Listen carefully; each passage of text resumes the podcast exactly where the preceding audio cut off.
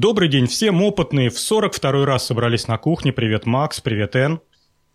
Привет, Жень, привет, Эн, привет, слушатели. Привет всем. И нам опять есть о чем поговорить. Сегодня мы в классическом составе. Три богатыря. Темы подобрались сегодня больше роботные, но, тем не менее, разбавил я их неч- нечто странным. Ну что, попробуем тронуть реликтовые гравитационные волны. Кто будет умничать? Ох, страшно звучит. Не, не я. Макс. Я довольно не особо понял, как там и что. Ну, я так понимаю, что после большого взрыва, когда образовалась наша Вселенная, а, остались волны. Были сгенерированы волны, которые называются реликтовое излучение. И вот хотят поймать Ой, вру, вру, вру, нет, нет, нет. образовалось реликтовое излучение, а потом образовались грави... гравитационные волны, которые и удалось зарегистрировать ученым, и тем самым они доказали, что был большой взрыв. Я понял как-то так, это мой вольный, вольный рассказ такой. А как считаете вы? Живой журнал в этот раз нам подкинул тему, редкая, вообще впервые живой журнал нам подкидывает тему. И здесь фото фото-интервью с Южного полюса, где чуваки, я так понимаю, это международное международное сборище э, ученых, они исследуют космос, да вообще они все подряд исследуют, понаставили всяких э, считывающих тарелок, смотрят в космос, регистрируют излучение. И, в общем, они чего-то там намерили, статья требует подготовки или, по меньшей мере, понимания вообще, о чем там разговор – но смысл такой, что они зарегистрировали какое-то излучение косвенно, по которому можно предположить, что все-таки гравитация это не э, сила, а все-таки волна. И я так понимаю, что до сих пор идет противостояние между сторонниками ньютоновской теории гравитации, это где гравитация – это сила, и она действует мгновенно, и э, Эйнштейновской теории гравитации, где гравитация – это волна, и она действует во времени.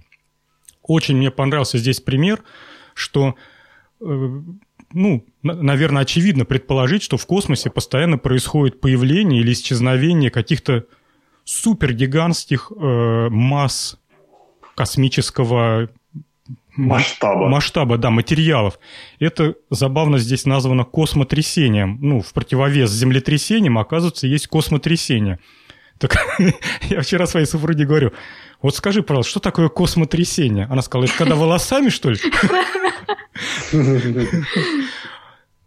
В общем, есть такая штука космотрясение, и представьте себе, что по каким-то причинам какое-то огромное солнце, которое весит миллиарды-миллиарды тонн, вдруг оно стало весить в 15 раз больше. Такой вот импульс, такой вот мгновенное изменение массы. Разумеется, меняется гравитация. То есть никто не отрицает существование гравитации.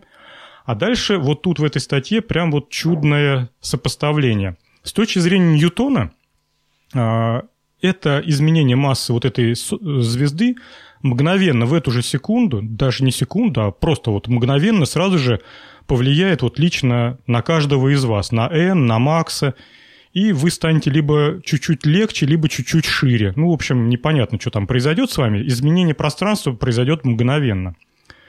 Э, апологеты Эйнштейновской теории говорят то, что да ну вас нафиг, все это произойдет во времени, пока эта волна доберется гравитационная, пройдет куча времени.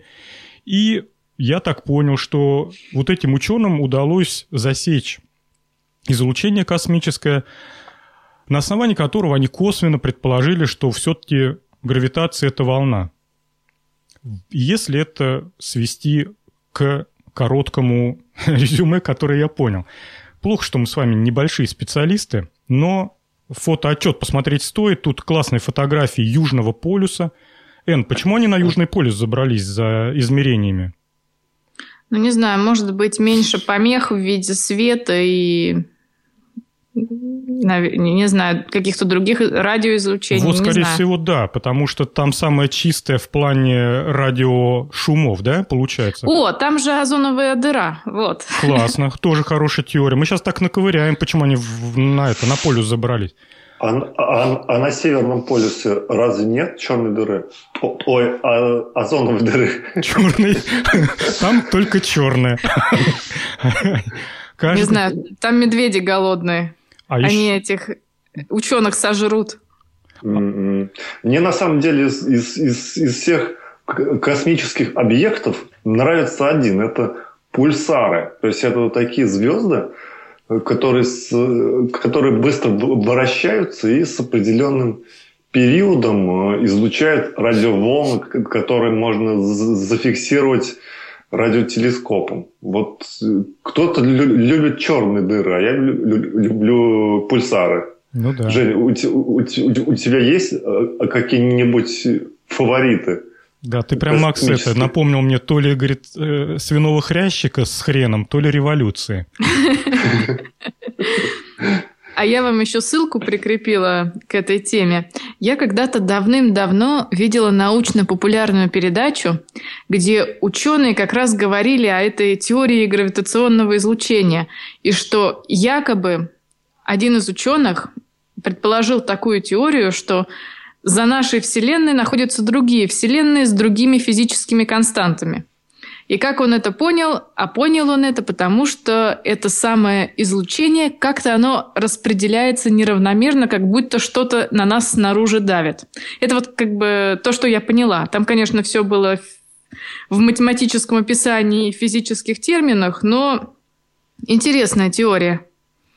Вы понимаете то, что раз, раз почти доказали или доказали, что гравитационные волны все-таки волны, Тут, кстати, их на Нобелевку пророчат, если это все-таки будет подтверждено, я думаю, какое-то время все-таки потребуется, то скоро в каждой квартире будет помимо радиоприемника стоять гравитационный приемник. И черт его знает, может быть, будет более экономически выгодно или более просто передавать привычные нам радиопередачи не по радиоэфиру, не по электромагнит... не с помощью электромагнитного излучения, а с помощью гравитационного излучения. Представьте только себе, у нас есть передатчик, и в этом передатчике, ну, я не знаю, какая-нибудь гантеля, гиря.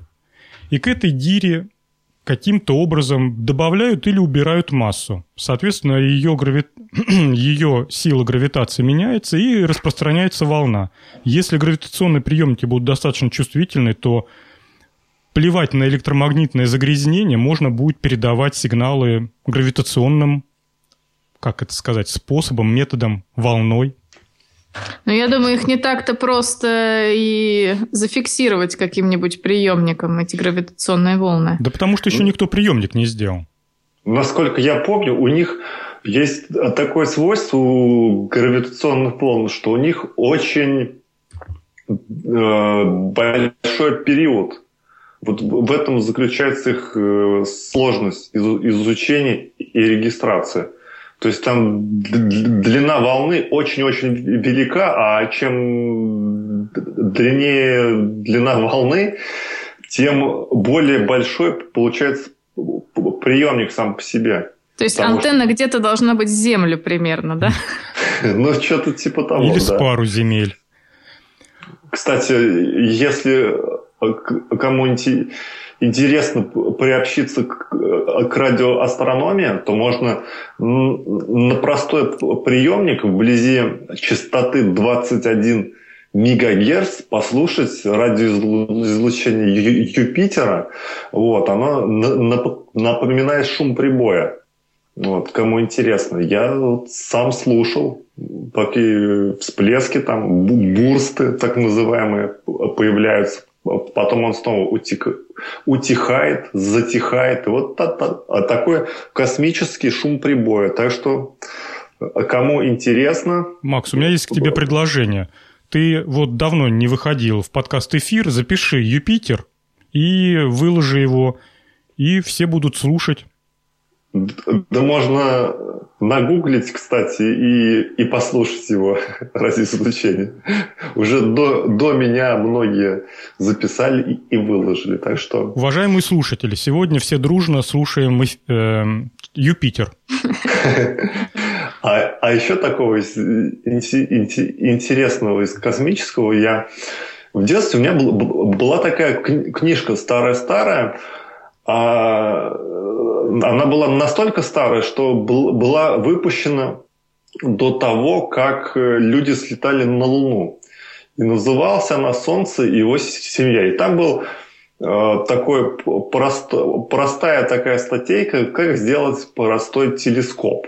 Там нужно было скрутить два тубуса, значит, одна линза – это лупа обычная, а вторая – это было, было написано «поставьте стекло от стариковских очков».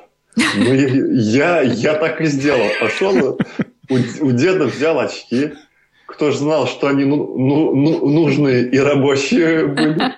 И вытащил оттуда линзу. И, и что самое обидное, я, я уже все приготовил, дождался ночи луна была бы большая, и вот я смотрел, смотрел, и ничего там как-то не увеличивал. Я очень расстроился, поэтому, а также от, от, э, от порки бабушки. Вот. вот. Так что еще с малых лет я очень интересовался космосом. Мне было очень интересно, как там все устроено. А, а также мне отец выписывал газету, называлась она «Аномалия». Там про домовых было на, написано много, а также про НЛО, гуманоиды. То есть я прям зачитывался, аж у меня была целая подшивка такая газет. Вот. Так что я прям в прошлом очень такой, как сказать-то, Слушай, ну ты прям это, пионер, пионерская зорька. Прям слушаю тебя, Макс, и душа радуется. Ей-богу. Респект и уважуха, как говорится в наших кругах. Угу, угу. Так что я не думаю, что и из вас кто-то в детстве очень интересовался космосом, или я, я ошибаюсь? Ну, Эн, ты как? Ну, как-то не очень, если честно. Я тоже, Хорошо. Макс, расстрою тебя, электроникой больше интересовался. То есть mm. пришельцы обходили вас стороной? Зато отец мой рассказывал, что они со своим близким другом, будучи там пацанами 10-12-летними, им досталась в библиотеке книжка про то, как сделать телескоп. И один из телескопов был э, с обратным зеркалом. Так вот... Э, а что значит обратное зеркало? А черт его знает вогнутое зеркало. То есть не, э, ну, не лупы, не увеличительные стекла, а вот как самые настоящие телескопы, у них же зеркала используются, такие вогнутые. Вот. И зеркало стоит на дне телескопа, а то, куда ты смотришь, стоит, ну, как бы на начале телескопа. Через треугольное, э, через э, зеркало под 45 градусов ты смотришь то, что сфокусировало вот это вогнутое зеркало. И они прочитали, что вогнутое зеркало сделать это расплюнуть. Нужно взять два диска, два иллюминатора от теплохода. Там, по-моему, даже было написано, от какого теплохода. Не знаю, каким образом э, в, в поволжских деревнях добывались иллюминаторы от теплоходов, но каким-то образом... Да они... как, ночью откручивали. По ночам они добывались. Каким-то образом этим пацанам, моему папе и его близкому другу, Э, досталось два иллюминатора, а два надо, сейчас поясню для чего. Потом, значит, в книжке написано, вы берете речной песок, промываете его, и между этими иллюминаторами насыпаете речной песок. И верхним иллюминатором начинаете такие круговые движения вверх-вниз, влево-вправо. Ну, в общем, двигать надо один иллюминатор по-другому. Ну, понимаете, да? То есть это абразив, один иллюминатор стачивается вовнутрь, а другой, ну, один будет вогнутый, а другой в это же время будет выпуклый. То есть получается как бы две линзы. Та, которая выпуклая, ее потом выкидывают, она ни к чему не нужна. А та, которая вогнутая, это зеркало, его потом покрывают на нем серебро осаждают, и получается настоящее зеркало. После речного песка, значит, нужно будет там какой-то просеянный речной песок, потом еще какой-то речной песок. Ну, в общем, там много абразивов, все мельче, мельче и мельче. Чем ты ближе подходишь к нужной вогнутости, тем мельче нужен песок. И на последнем этапе, значит, нужна какая-то паста Гои, еще что-то. Вот представляете, да, 12-летние мальчишки, 50-е года, поволжские деревни, и вот это все, да. Но вот, тем не менее, они доточили свои стекла. Вот, представляете, сколько вот, вот кто-нибудь пробовал стекло точить? Я, я не пробовал. Вот, доточили они до вогнутости, и он рассказывал, что ну вот, ну все уже, ну вывели почти, вот можно там серебром покрывать. Да, в деревне серебром покрывать. Вот. И тут какая-нибудь песчинка попадает между этими двумя стеклами, такой звук, он говорит, и все, и царапина. А такое не годится, это работать не будет. Они, значит, опять начинают там песочек покрупнее, заполировывают эту царапину, опять выходят на пасту и опять, значит, полируют. В общем, я так понял, они там чуть ли не полгода эту вогнутую линзу делали, но, к сожалению, так и не получилось. А, а в чем там? Почему не получилось? Ну, Все сделали и не получилось? Нет, и, так, и, так, и, так и не, не, смог, не доделали, не смогли сделать, потому что так и не смогли дополировать, ну, подготовить без царапин. м как печально. Угу. Ну, забавная история. Короче говоря, кто хочет посмотреть на бородатых мужиков, живущих на, на Южном полюсе и на оборудование, которое изучает вообще черт знает что и непонятно что, пожалуйста, в живой журнал, как обычно, ссылка будет в шоу-нотах к этому подкасту. А мы идем к теме номер два. Инженер-ракетчик и кастрюля. Что может быть общее? Угу. Сейчас посмотрим.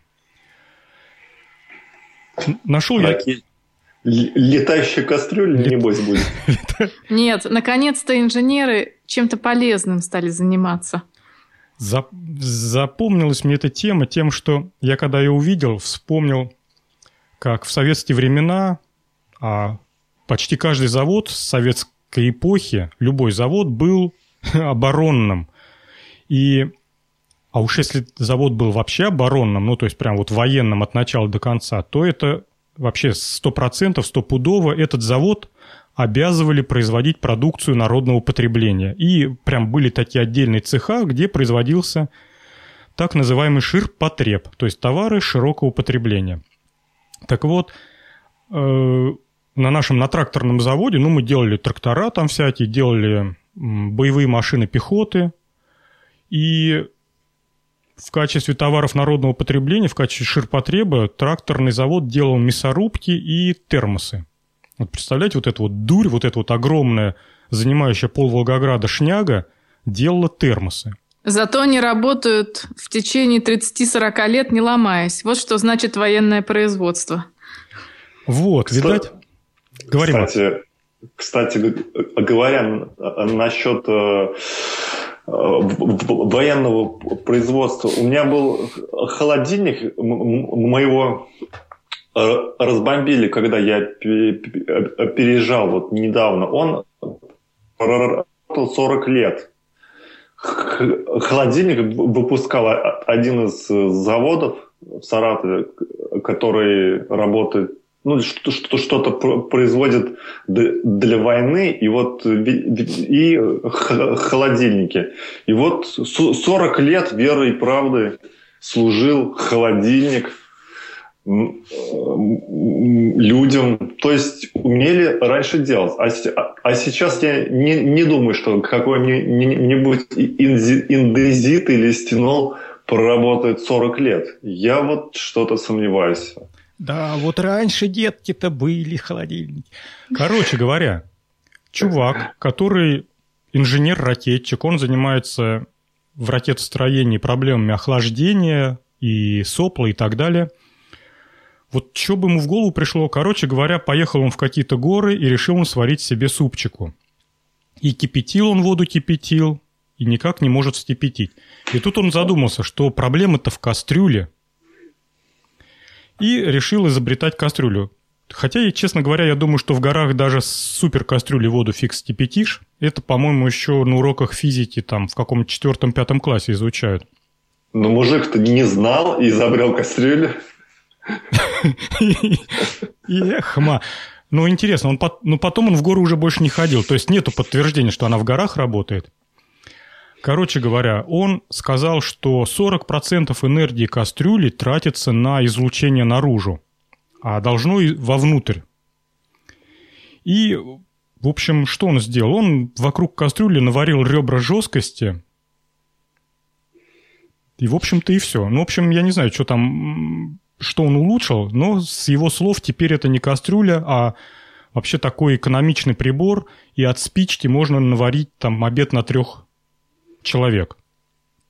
Но эта кастрюля такая же на вид, что его жена наверняка не, не, не, не одобрила бы ее.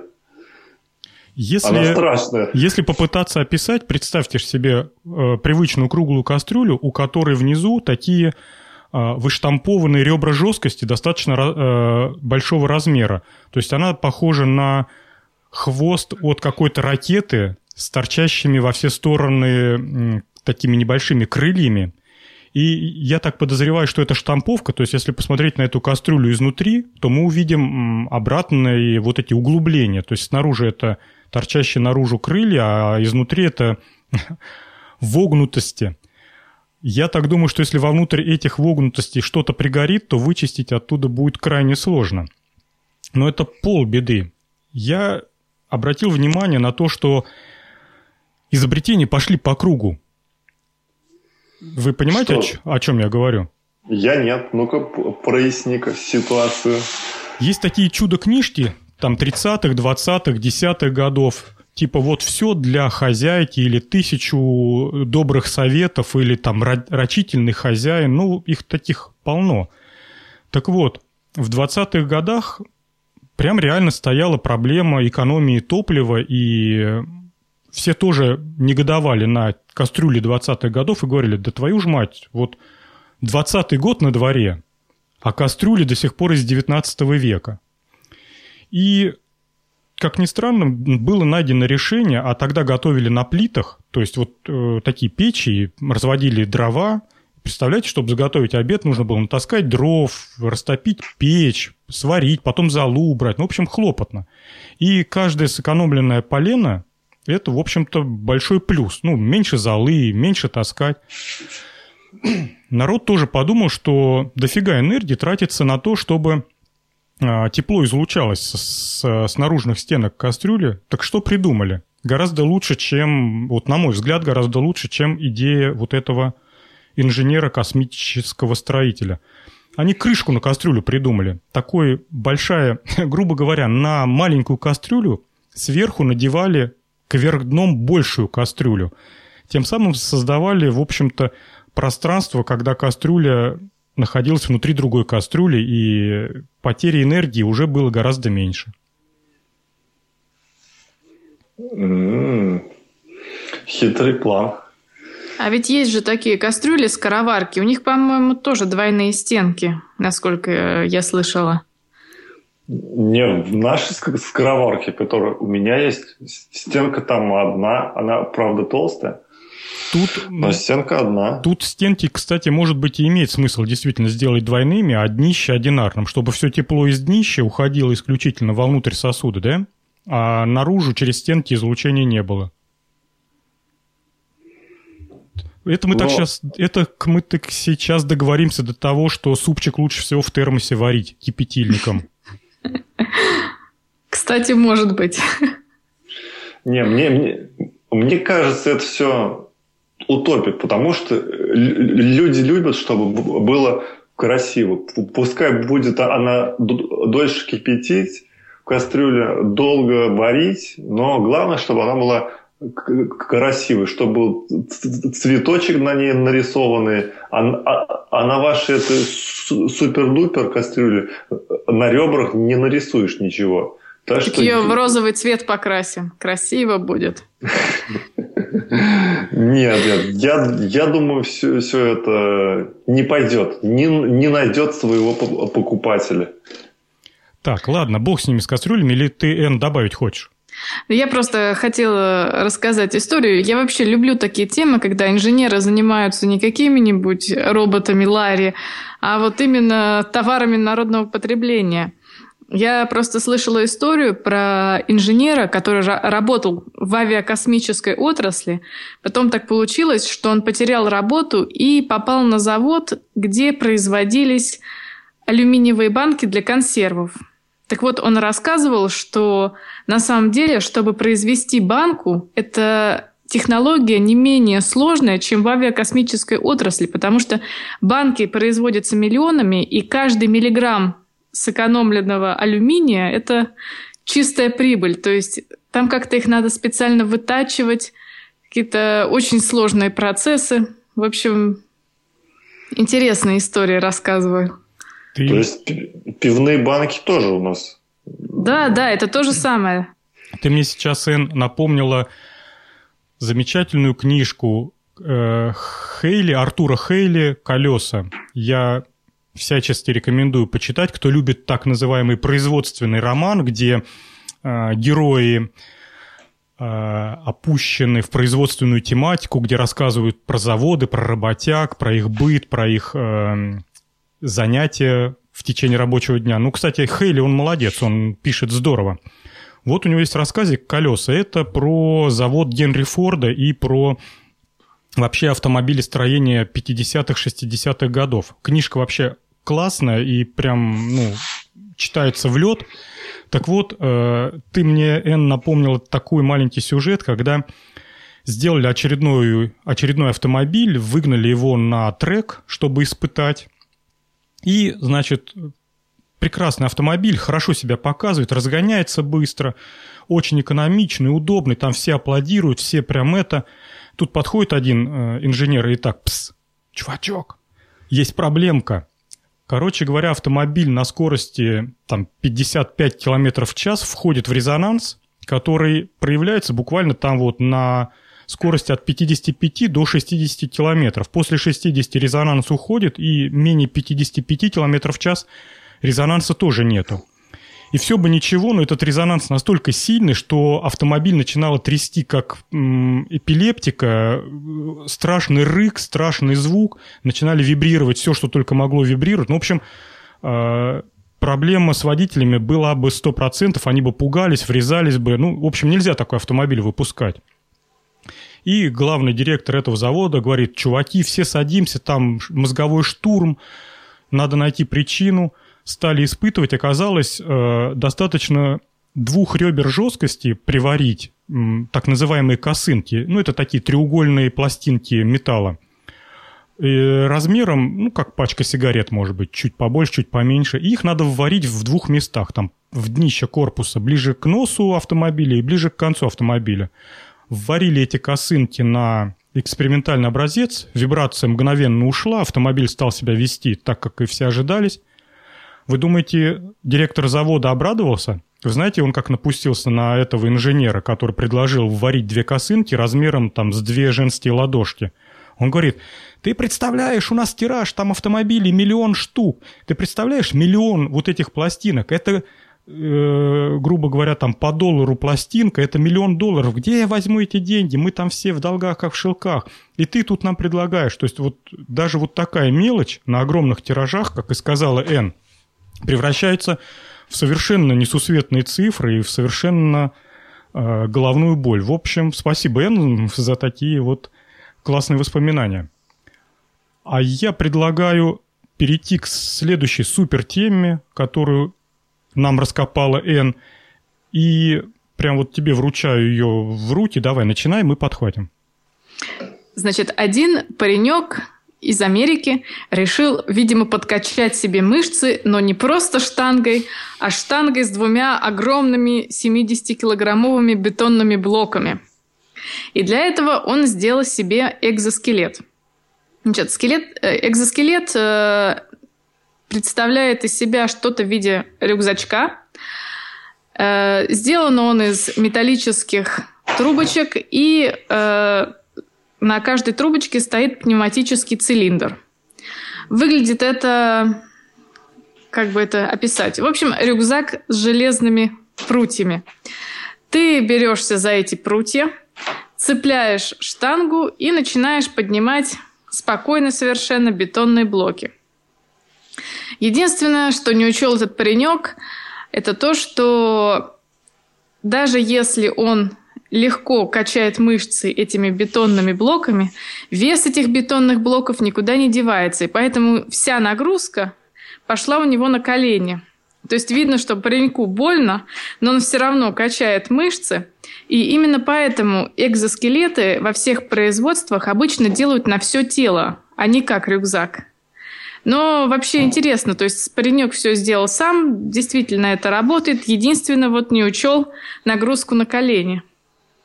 Вообще очень здорово и отличная тема в плане того, что я первый раз вижу именно самодельную конструкцию экзоскелета, которую смогли продемонстрировать в реальной работе, и не просто то, что вот смотрите, чувачки, у меня движется рука. Нет, он прям реально поднимает огромные тяжести, делает это с завидной легкостью. Э, насчет замечания Н скажу, что ноги у нас сильнее, поэтому для многих применений было бы даже вполне бы достаточно, самодостаточно именно э, экзоскелет на руки, потому что таскать, например, мешки с цементом э, было бы вполне бы комфортно вот с таким экзоскелетом и без э, под, поддержки ног. Не же, ну все, все равно же это опасно. Там позвоночник, эти диски, может там нерв как-то за, защемить, еще что-нибудь. Я бы все-таки бы предпочел, чтобы было еще и на ноги. Макс, да, подожди. потому что колени – это очень уязвимое место на самом деле. Вы же мои гуманисты. А вы представьте, что какой-нибудь капиталист, которому наплевать на работягу, вот, он купил эти дешевенькие экзостилеты, одел эти рюкзачки на своих э, бедных работяг, и они начали таскать не по одному мешку цемента, а по два. Ты понимаешь, что, что Макс, ты сейчас можешь тащить два мешка цемента, проблема в руках. То есть ноги справятся, спина справится, руки не справляются. Поэтому надо решить локальную проблему. Какой ты суровый, Жень. Капиталюга. А ты слышал, э, аналитики сказали то, что благодаря робототехнике в ближайшие 10-20 лет 30% рабочих э, останется на улице без работы от сегодняшних. Вот сколько у нас сейчас работяг работает, ну, то есть не офисный планктон и не там, ну, ученые, инженера, то есть те, кто головой еще думают как бы в относительной безопасности. А вот те, кто реально каждое утро крутит гайку либо копает канаву, вот они прям вот, как тебе сказать, зона риска, прям реальная зона риска. Поэтому я думаю, что любой работяга с удовольствием на себя оденет экзоскелет. Страшно. Страшно. Я аж... Мой разум рисует страшные картины, как это все будет. Толпы э, выходцев из Средней Азии слоняются по улицам. Ну почему Средняя Азия? Вот, вот ты наивный, Макс. Ну, у меня мои родственники живут в Сербии. Вот. Почти вся семья занимается именно физическим трудом. Ну, там вот женская часть, то есть там э, жена работает э, в садах, собирают там всякие сливы, черешни, а муж работает на стройке. Центр Европы. Куда ж? Какая Азия? Ну ладно, ладно, от, отбил, но все равно не. А, а у нас в, в России в основном же из Средней Азии рабочие работники на стройках работают. Вот. Если отойти от грустной темы, вы обратили внимание, что у этого человечка совершенно изумительная маечка с, при, с пришитой ардуинкой и которая светится в темноте очаровательно. Нет, не заметили. Ну вот посмотрите в самом верху первые эти... Э, Я видел, видел. Первые а, картинки. Да. Я подумал... Эн, вот ты А, вот... вот, увидел. Я думала, что это просто какая-то помеха на экране. Да ну что ты. Ты посмотри, как очаровательно. Видишь, как дизайн работает, а ты Здорово. по периметру пришила. Так что есть куда стремиться. Ну, вообще экзоскелет круто. Я думаю, что это дело будущего.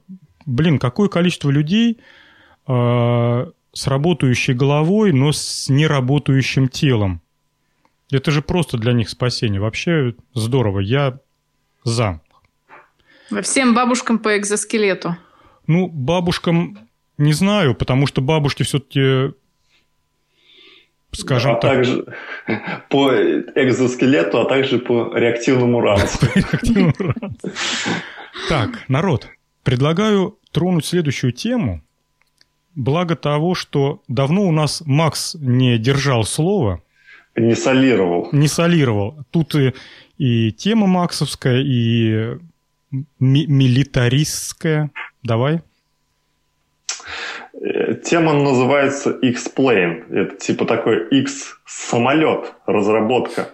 Это такой беспилотник, который э, представляет собой некий гибрид вертолета и самолета. Что же в нем вертолетного такого? То есть на, на крыльях самолетных на кончиках установлены а, а, а, такие цилиндры, внутри которых вращаются винты. А также в самом корпусе есть два таких цилиндра, вмонтированных вертикально, где тоже стоят э, винты. То есть получается, что этот беспилотник может взлетать вертикально, что очень здорово. Это такой военный гибрид, некий симбиоз вертолета и самолета. Был он, э, значит, на него потратили 17 миллионов долларов. И что такого примечательного, что он может лететь со скоростью, вы не поверите, 460 миль в час. 460 миль в час. Это очень быстро. Очень быстрый самолетик такой. Вертолет-самолет.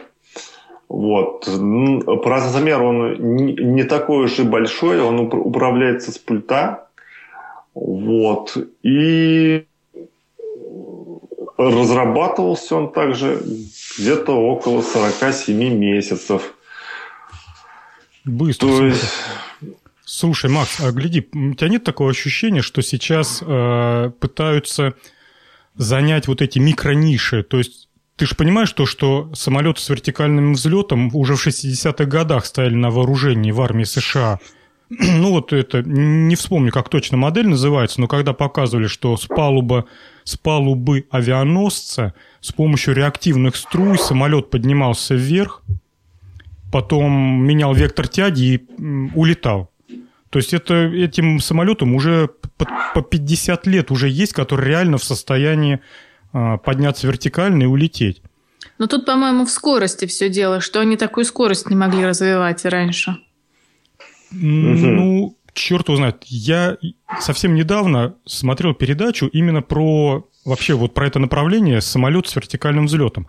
Оказалось, э, что в принципе, вся динамика, вся механика давно уже проработана, но все это стоит каких-то нереальных денег, и все эти реактивные подниматели просто какое-то вот сумасшествие в затратах. Каждый самолет стоит какие-то прям вот куча денег, но все бы ничего, но такими самолетами управляют единицы пилотов. И подготовка пилота вот на тот реактивный самолет из 60-х годов занимала что-то какую-то там хреновую кучу времени, и э, их было что-то прям вот штук 10 этих пилотов, которые в состоянии были в состоянии были вот именно летать на самолете.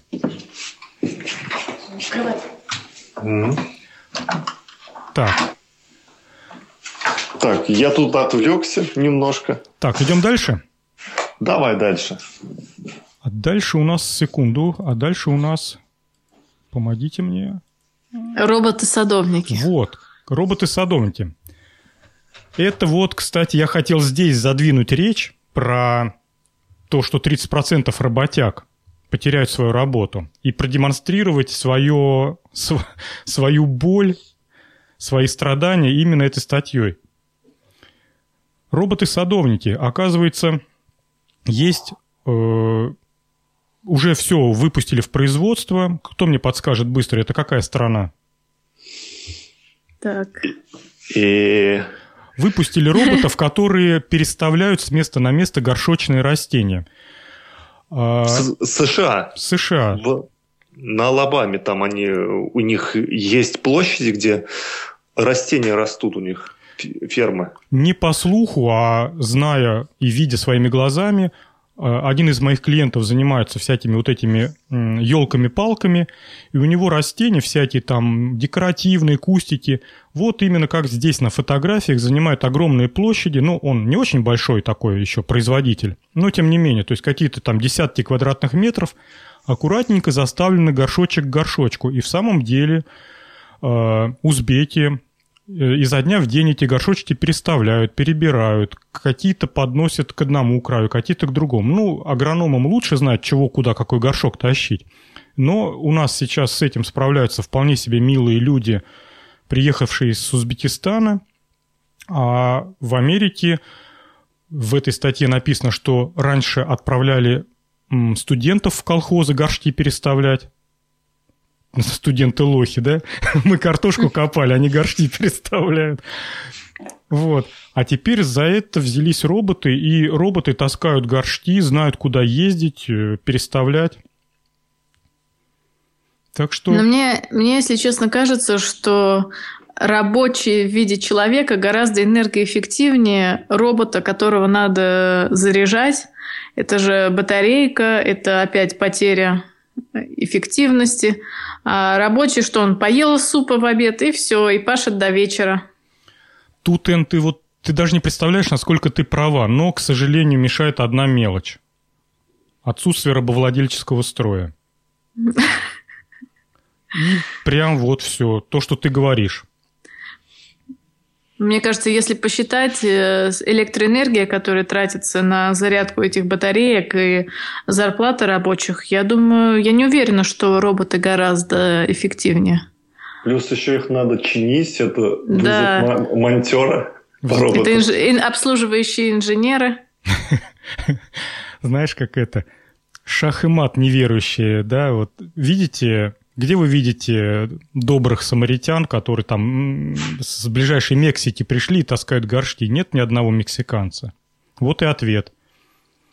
Я думаю, что не проблема в энергоэффективности. Народ готов не экономить электроэнергию. Вообще экономия электроэнергии по последним сводкам ООН не та задача, которую планета Земля должна сейчас ставить во главу угла.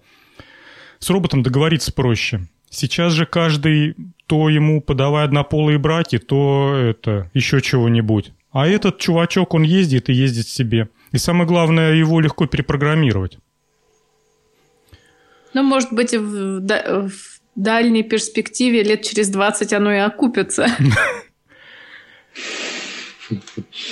Не, все. А ин- ин- интересно, куда еще их мо- можно при- приспособить а, роботов таких? Вот э, тех, тех, которые в теплицах работают. Какие еще такие могут быть задачи? Может быть, укладка ковролина в больших торговых центрах, там как-то, не знаю. Вы Где, где еще-то? Ну, вот Это именно в, в торговых центрах продукцию расставлять. Ну да, кстати, ящики таскать, ведь там же тоже постоянно надо переставлять. Вот, кстати, Макс, ты просто умница, робот-мерчендайзер. Ведь эти печеньки с места на место перекладывать. Вы знаете то, что э, на 0,2% снижается покупательная активность человека, если бутылка с Кока-Колой стоит не в первом ряду э, полки, а, ну вот, например, человек взял бутылку с Кока-Колой из первого ряда, и э, стоит следующая бутылка во втором ряду. Так вот, вероятность того, что человек купит бутылку, стоящую во втором ряду, на несколько десятых процентов меньше, чем вероятность того, что человек купит бутылку из второго ряда. То есть вы понимаете, если, например, прошла толпа школьников, и они бутылки из первого ряда взяли все, и все бутылки оказались во втором ряду, ну, на полке, это обозначает то, что следующий покупатель пройдет и не купит Кока-Колу. Ему не хватит буквально там доли процентов а, перевесить э, чего-то там, не знаю, внутри головы, и он пройдет, не оставив 45 рублей славной, доброй и любимой корпорации Coca-Cola. Да, у меня подруга маркетолог, она рассказывает, что это целая наука, как расставлять товар в магазине, и что по определенным ценам их надо на определенных высотах расставлять. Это какие-то страшные вещи. А вы никогда не, не сталкивались с такой картиной, что молоденькая девочка, торгующая в киоске, выбегает из киоска, пока нет покупателя, открывает холодильник с Кока-Колой, который на улице стоит? Не знаю, в ваших городах стоят холодильники с Кока-Колой рядом с киосками? Стоят, ну, стоят. Ну, понимаешь, да, о чем я говорю?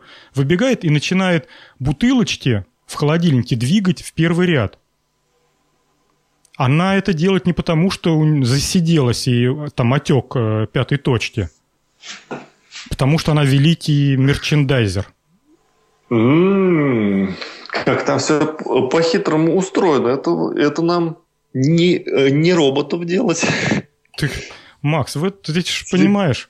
С телескопами. С телескопами. Так что, да, ты прав. Вот этот робот будет двигать товары на первую, на первую линию на полочке.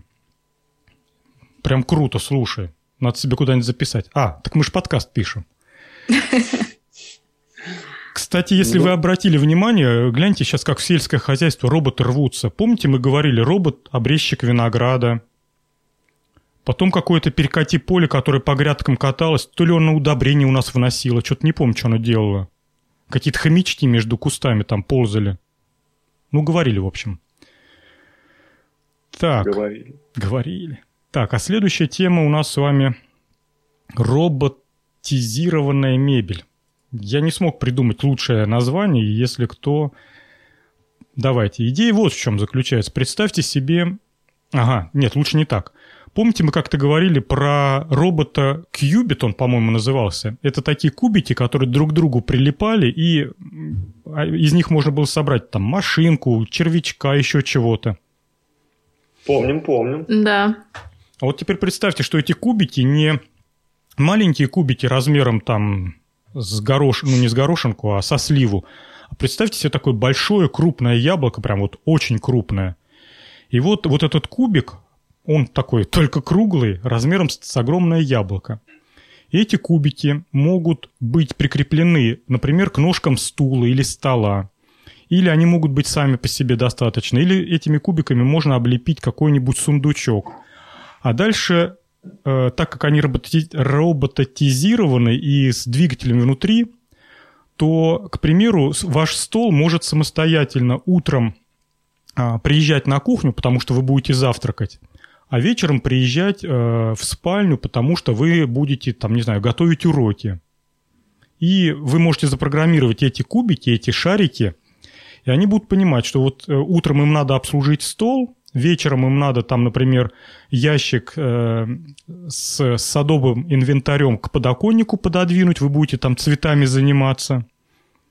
Ну, что-то а там... на день рождения он э, пододвинет ящик водки Рюмка водки на столе. Зал. Сразу вспоминается мой дадыр почему-то. Вдруг из маминой спальни кривоногий да. хромой?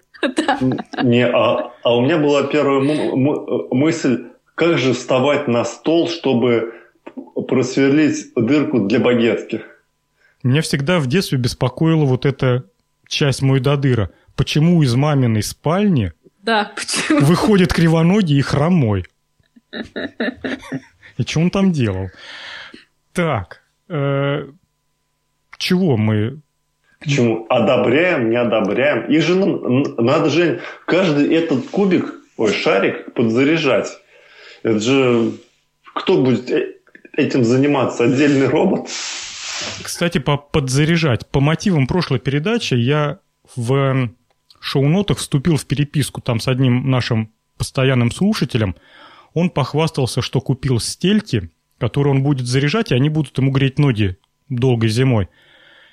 И родилась мысль, чтобы э, не заряжать через эти USB-разъемы, а вообще классно через, э, как же это называется-то, через индукцию передавать э, напряжение. Представляете, вы приходите домой и ставите свои ботинки на коврик просто достаточно поставить ботинки на коврик.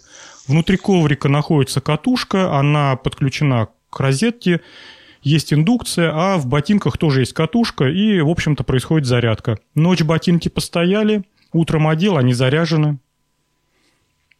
По-моему, так Google часы сейчас заряжаются. Да вообще правильно. Давно пора прекращать эти провода втыкать. Какие-то прям это... Фрейд бы нам бы пальцем погрозил за то, что мы постоянно втыкаем, вытыкаем эти штекеры. Не, ну, ну, но там же дело в том, что ты большую нагрузку-то с, помощью индукции не, не передашь особо. Только какие-нибудь слов, словоточные цепи, например, э, какой-нибудь измеритель Э, емкости, индуктивности у нас на, на, на работе, он так подзаряжается. Какой-нибудь телефончик, ну а чтобы робота вот так подзарядить, это боюсь, что зарядка займет слишком длительное время. Ну, это Макс всего лишь навсего говорит о том, что ученые хлеб даром едят. Надо уже придумывать, чтобы электромагнитная индукция была более эффективна, меньше потерь. Чего же она сжигает ваты, киловатты, а выплевывает милливатты? Это никуда не годится. Там нужна будет большая катушка, а большая катушка занимает много места. Подожди, но ведь проблема, для чего большая кадушка? Кадушка. Кадушка для соления огурцов. Может быть, какие-то материалы на новые посмотреть, может быть, потери а, в проводах уменьшить. Ну, думаешь, э, катушка из э, графена. Графена.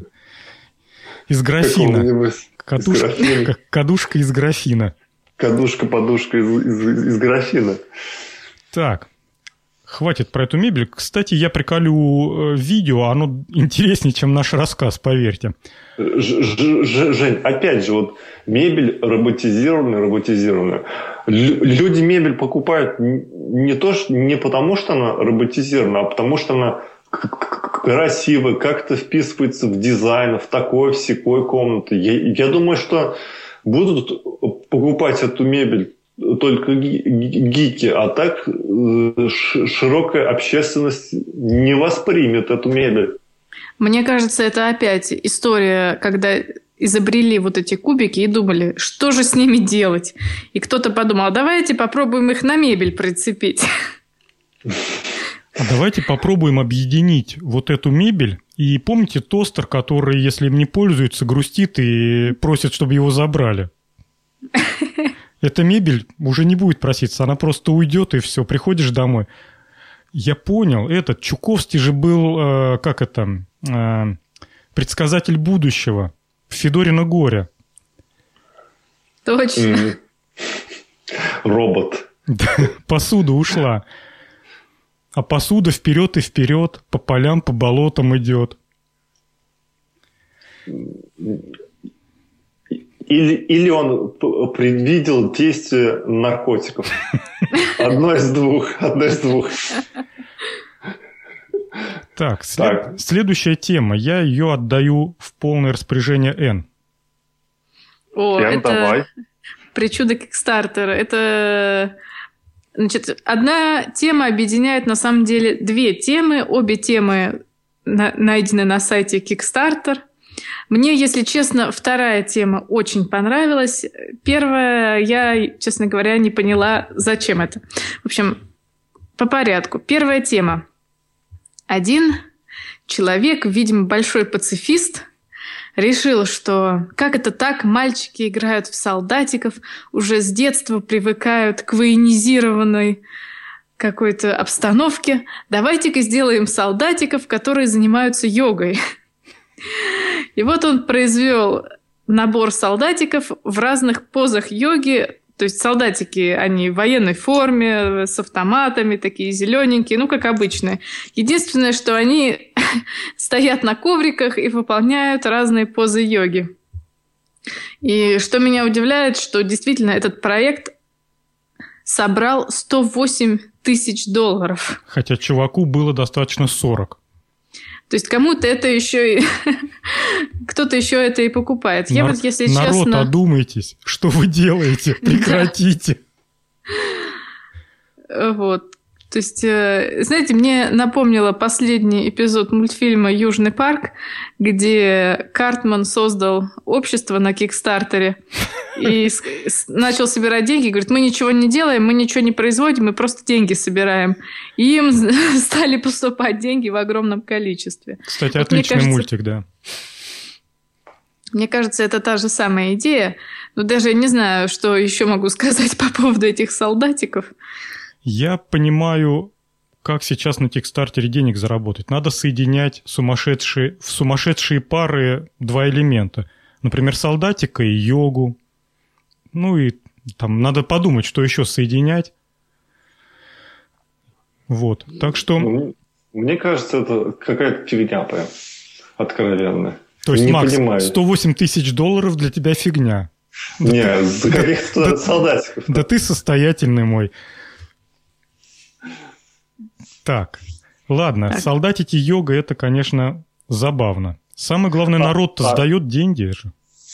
Кстати, по- по- по- по- про йогу. У меня есть знакомая, которая примечательна тем, что может головой достать до пола. Она ходила на йогу. Там как-то она рассказывала, ноги выворачиваются как- как- как-то там, и головой стоя прямо она, Ничего ее, себе. слов- по ее словам, может достать до пола. Я был очень поражен. И горжусь, что есть у меня такая знакомая. Кстати, в этой статье, если вы вниз покрутите, там есть э, limited edition розовые солдатики, занимающиеся йогой. Я думал, скажешь любовью. Ты, кстати, подбросил богатую идею. Богатые идеи. Солдатики, занимающиеся любовью. Какой ужас. Бо- Солдатская камасутра. Боже мой, Макс, Макс миллиардер. Да, все. Слушай, Макс, ты, Покупай 3D принтер, начинала печатать ты солдатик. теперь можешь не клеить обои. Теперь могут клеить обои м, Ходорковский в твоей квартире там с Абрамовичем. Ты, ты себе А. можешь это позволить. Богатая идея, да. Тут уж не поспоришь. Розовые солдатики. Так, перейдем к нашим, к, к взрослым вопросам, которые нас беспокоят. Давай, Эн. Значит, начну с предыстории. У меня папа настаивает спирт на коре дуба. Вот. Воняет это, конечно, жутко. Э, На вкус я даже боюсь попробовать. Вот, но папе нравится. И вот, значит, э, а- американские студенты, опять же, все это происходит на сайте Kickstarter, решили, как же улучшить виски. А дело в том, что они пробовали э, виски многолетней выдержки, по-моему, 10 лет выдержки, и виски трех лет выдержки. Значит, сделали они химический анализ и нашли, что виски, которая держится в течение трех лет, в нем присутствуют ацетальдегиды, это те вещества, которые вызывают похмелье, а виски, которые держатся дольше, в нем этих веществ нет. Потому что, как они предположили, бочки, в которых хранится виски, адсорбируют все вредные вещества со временем. И также придают виски э, другой цвет и другой вкус. Что же они придумали? Они из дуба напилили таких реечек, которые похожи чем-то на расчески. Причем выпилили они их не просто так, а сделали так, чтобы самая большая поверхность дуба соприкасалась с виски. Значит, ты покупаешь вот эту расчесочку, кидаешь ее в, в твой трехлетний виски, настаиваешь 24 часа, как-то, по-моему, его надо чуть-чуть нагревать, и спустя 24 часа твой трехлетний виски якобы по вкусу становится каким-то очень дорогим виски. Но что-то у меня возникают сомнения, если честно, насчет этой идеи, потому что поверхность не такая уж и большая, и мне кажется, 24 часа это недостаточно. Но они, видишь, заостряют внимание на то, что они этот дуб очень правильно распилили, чтобы да, поры да. были перпендикулярно наибольшей площади э, всасывания, да? Да, да, что самая большая поверхность, чтобы соприкасалась. Кстати, Я... как не жалко, розовые солдатики, занимающиеся вот тем, чем мы говорили, а, собрали денег больше, чем чудо-палочка для улучшения виски. Это всего лишь 86 тысяч долларов собрала. Но, во всяком случае, навредить она не может, потому что просто дубовая расческа, которую кидаешь в виски. Макс, говори. Да, хотел тоже сказать, что она на расческу похожа. Я вот что хочу сказать. Не прошла та славная эпоха, когда цирконевые магнитные браслеты лечат от поноса и улучшают золотистость и шелковистость волос. Боженька ты мой, в какое славное время мы живем, народ. Я предлагаю наточить... Э, да зачем, боже? Понасобирать в каком-нибудь дубовом... Вот я ездил в пойму, там есть дубовый лес. Можно написать то, что экзотическая среднеохтубинская пойма. Одна единственная в мире. И только здесь растут такие дубы, что даже упавшие палочки придают вашему виски золотистый вкус. Я пойду, ничего, наломаю и буду по пучку продавать. Вот почем они тут, кстати, просят-то за свою палочку? Так, сейчас... 54 доллара, да? Минимальный взнос. Нет, если ты заплатишь 10 долларов, получаешь две палочки. Ух ты, 300 рублей за кусочек дуба.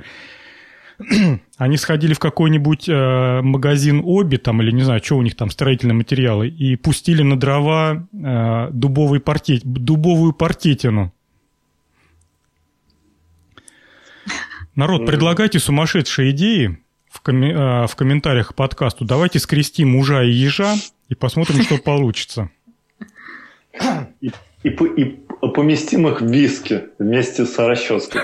Кстати, Посмотрим, что будет. японцы же настаивают свой алкоголь на ужах, ну или на змейках на каких-то. А, я, я нюхала такой алкоголь, очень противно воняет. Да болотцем, болотцем. Зато от всех болезней. От, отважная. Да, у, папы моего была бутылка из Кореи, вот как раз со змеей внутри. Вот он ее постепенно доливал, доливал спиртом, пока змея не протухла. Тут, тут э, участвовал я а, в семейном, в семейной э, пьянке, так назовем. Вот, и на столе была водка в бутылку, в каждую бутылку, которой бросали, не бросали, уже лежала на заводе, положена маленькая пластинка из серебра. И на бутылке было заявлено, что это супер водка, которая вот только наша водка с чистым слитком серебра. И вы же понимаете, какая это польза водка с серебром. То есть вообще тема богатая, бросать в алкоголь всякую шнягу и выдавать это за чудо. Да, угу. что, что там у нас? В общем, каждому домашнее задание подумать, что можно бросить в ваш алкоголь. И чтобы это было полезно. Фу, спрашиваешь, да все полезно. Все что, не, все, что нас не убивает, нас делает сильней. Ну что, народ, а у нас темы-то подошли к концу. Гляньте, мы как сегодня бодренько. Да, бодренько. Я думал, сегодня с нами будет э, Михаил Орехов. Ну, он же гость приглашенный. Сегодня, если я правильно понял, он строит очеред... очередную ветку да, своей железной дороги. Хочет успеть до холодов. А, он у нас главный машинист ну, поезда. Вы, ну, вы знаете, вот смех смехом, а я с огромным уважением отношусь к людям, которые э, загораются чем-то и потом это делают. То есть есть люди, которые либо делают, ну, то есть их насилуют, да, и они делают. Есть люди, которые загораются, но не делают. А вот комбинация загорелся и сделал, это, блин, на тысячу один. И приятно, что ты знаешь такого. Я думал, ты, ты, ты скажешь, а вот а комбинации, которых заставляют и, и, и насилуют, они ничего не делают. Розовые солдатики? Так, ну да, мы сегодня бодро прошлись. Наверное, пора нам прощаться. Да. Надо, На одну... Женя, а как ты думаешь, почему мы так быстро прошлись? По плану же еще полчаса, мы за час. Да мы, по-моему, уже с начала прошлого года за час управляемся. Ну, во-первых, мы э, перестали фантазировать, мы как-то темы достаточно э, академично, Ус... да, отрабатываем просто, озвучиваем. Если вы переслушаете наши старые подкасты, мы там больше, конечно, над каждой темой ее обсасывали. Вот. А во-вторых, давно не было тем э, сумасшедших, типа там, как поджарить курицу на э, на, на вышке, радио, на радиопередающей вышке там. Макс, ты давно не подкидывал хороших, добрых, старых тем. Ты понимаешь ну, намек? Да, да, да, понимаем. Надо поискать. Ну вот. В, смы- в смысле, старых таких, как теплый ламповый звук. Да, в, в любом приятно. смысле. То есть те темы, на которые можно потрепаться и поржать. Ну что, народ, давайте э, скажем всем до свидания. Как обычно, услышимся через две недели. Если есть что вам сказать, э, темы подкинуть, будем рады увидеть, услышать их в, в, в шоу-нотах, в комментариях. Всем пока. Пока-пока. Всем пока.